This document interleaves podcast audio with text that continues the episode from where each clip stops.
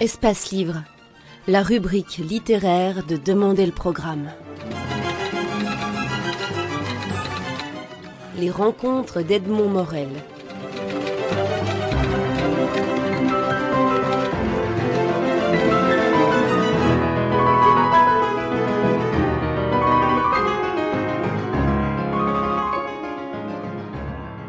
Roger Beckmans, vous venez de terminer la réalisation d'un documentaire, d'un film de, cinéma vérité intitulé Une école en terre d'accueil. Alors, je, voudrais tout d'abord vous, interroger sur, la, genèse de ce projet. Comment, est-ce qu'il vous est venu cette idée de, vous installer dans une école et d'observer, de filmer et d'écouter? En fait, c'est un deuxième volet. Le premier volet étant une leçon de tolérance tournée dans une école pendant une année, une école primaire, avec euh, dans une école dite à discrimination positive où il y avait 23 nationalités représentées. J'ai tourné une année, euh, je suis à la retraite, donc je n'ai pas beaucoup d'argent. Ce sont des films qui se tournent avec très très peu de moyens, mais j'ai le temps. Je peux m'installer, je peux démythifier un petit peu le, ce qu'est une caméra, ce qu'est un, micro. Et j'avais envie de continuer cette approche-là avec des adolescents. Et je me suis aperçu que les adolescents, c'était beaucoup plus difficile d'obtenir leur, confiance, d'avoir leur confiance, très très méfiants vis-à-vis des médias, vis-à-vis des images que l'on donne euh, de l'émigration, au journal télévisé, euh, dans la presse. Donc il a fallu d'abord euh, capter leur confiance. Alors qu'est-ce qui m'intéressait? C'était une approche avec des adolescents dont je savais qu'ils vivaient d'une façon difficile les deux cultures. Leur culture, le discours qu'ils entendent à la maison et les valeurs que l'on apprend à l'école. Moi, je viens d'un milieu euh, très, très, très modeste, très pauvre, mais j'ai conscience que le discours que j'entendais à la maison et le discours que j'entendais à l'école étaient les mêmes. C'était le même discours. On défendait les mêmes valeurs. Et là, je me suis, je me suis aperçu déjà avec les, les, enfants de primaire qu'il y avait un discours parental et un discours à l'école. Et que parfois ces enfants vivaient ça d'une façon tout à fait schizophrénique, avec une complexité terrible qui était euh, pour ces enfants qui sont des enfants parfois nés en Belgique, mais disons de la troisième génération, on a tout de suite des parenthèses dès l'instant qu'on aborde des enfants d'une communauté. C'est de dire, je suis né en Belgique, mais à la maison, le père est un père qui n'a pas de travail.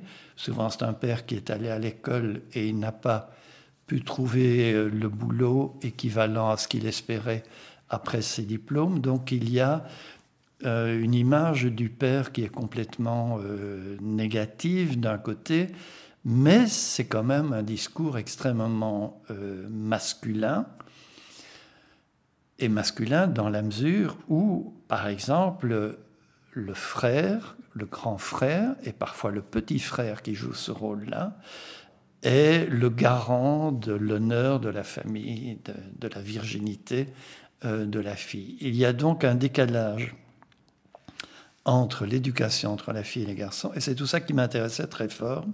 Ce que j'avais déjà perçu dans mon premier film, c'est toute cette problématique autour de la laïcité, de l'égalité fille-garçon m'intéressait très fort, de voir un petit peu comment c'était vécu à l'intérieur d'une communauté en essayant, et j'espère que j'y suis arrivé, de ne pas tomber ni dans l'angélisme, ni dans la diabolisation euh, de, de cette communauté, de ces communautés. Il y a énormément de problèmes qui se posent dont j'ai été témoin, des jeunes filles qui, euh, qui parlent de violence euh, familiale et où l'école est finalement peut-être le dernier lieu de droit, pour, en tout cas pour des jeunes filles. Il m'a fallu le temps de m'installer dans deux écoles à Scarbeck, de capter cette confiance de la part des adolescents, d'essayer d'expliquer ma démarche, et puis de voir au fur et à mesure de l'école, de l'année scolaire qui se déroulait, de voir qu'effectivement, par exemple, en classe, les filles sont d'un côté, les garçons sont de l'autre côté. Comme à l'église, comme à la synagogue, comme à la mosquée, où elles ne sont même pas dans la mosquée, elles sont dans une petite pièce retirée. Tout ça m'a, tout ça m'a terriblement euh, interpellé en disant, bon, nous avons euh, ces adolescents, quel va être leur avenir? Est-ce que c'est plus facile de s'insérer dans une société quand on, s'appelle Jean, Paul ou Jacques, plutôt que Mohamed et, Lamine et d'autres Aussi de voir ce que représente l'école, de voir que cette école est un lieu de parole et d'écoute, mais aussi un lieu de conflit. Et de voir que ces garçons qui, à 16, 17, 18 ans, reproduisent finalement des discours qu'ils entendent chez eux. Des discours machistes, évidemment.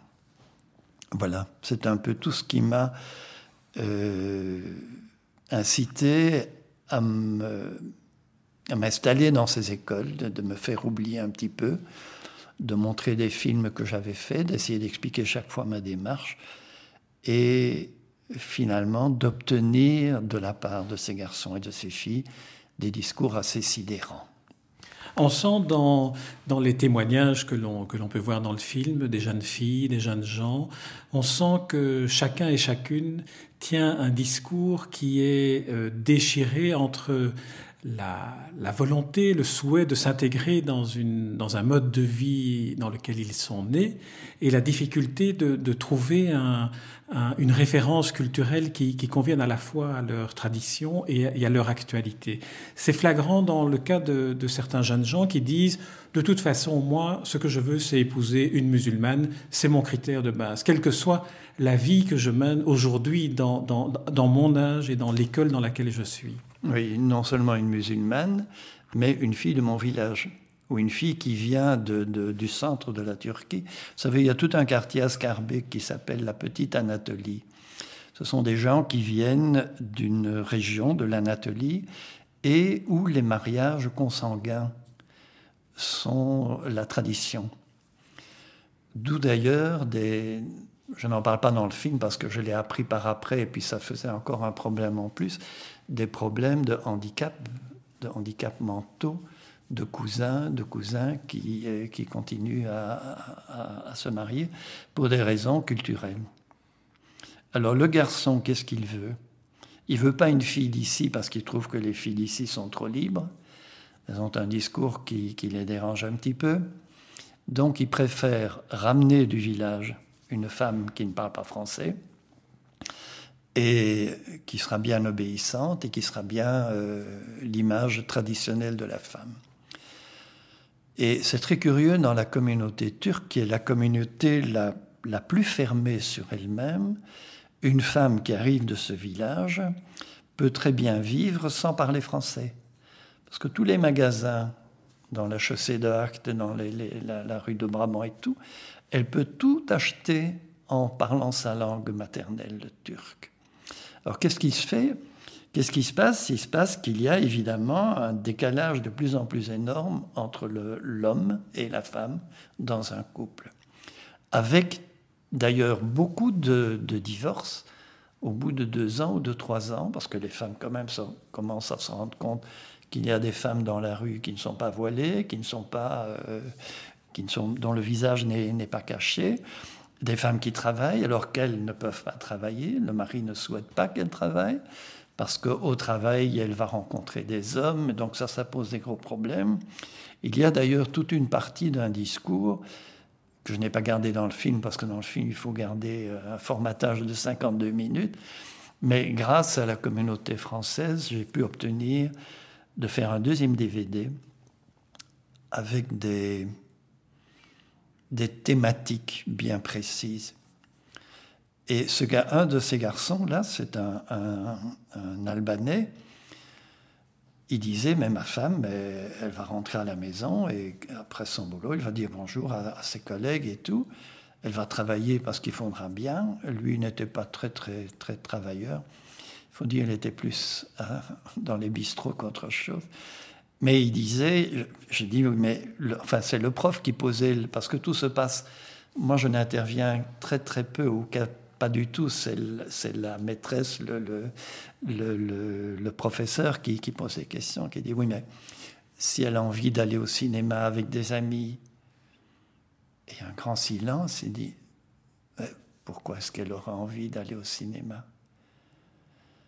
Et on se rend bien compte que ces garçons-là sont en train de reproduire des schémas, qui sont des schémas euh, communautaires, euh, machistes, et que donc ce n'est pas seulement le fait de dire je vais épouser une, musulmane, mais je veux épouser une musulmane qui me soit soumise.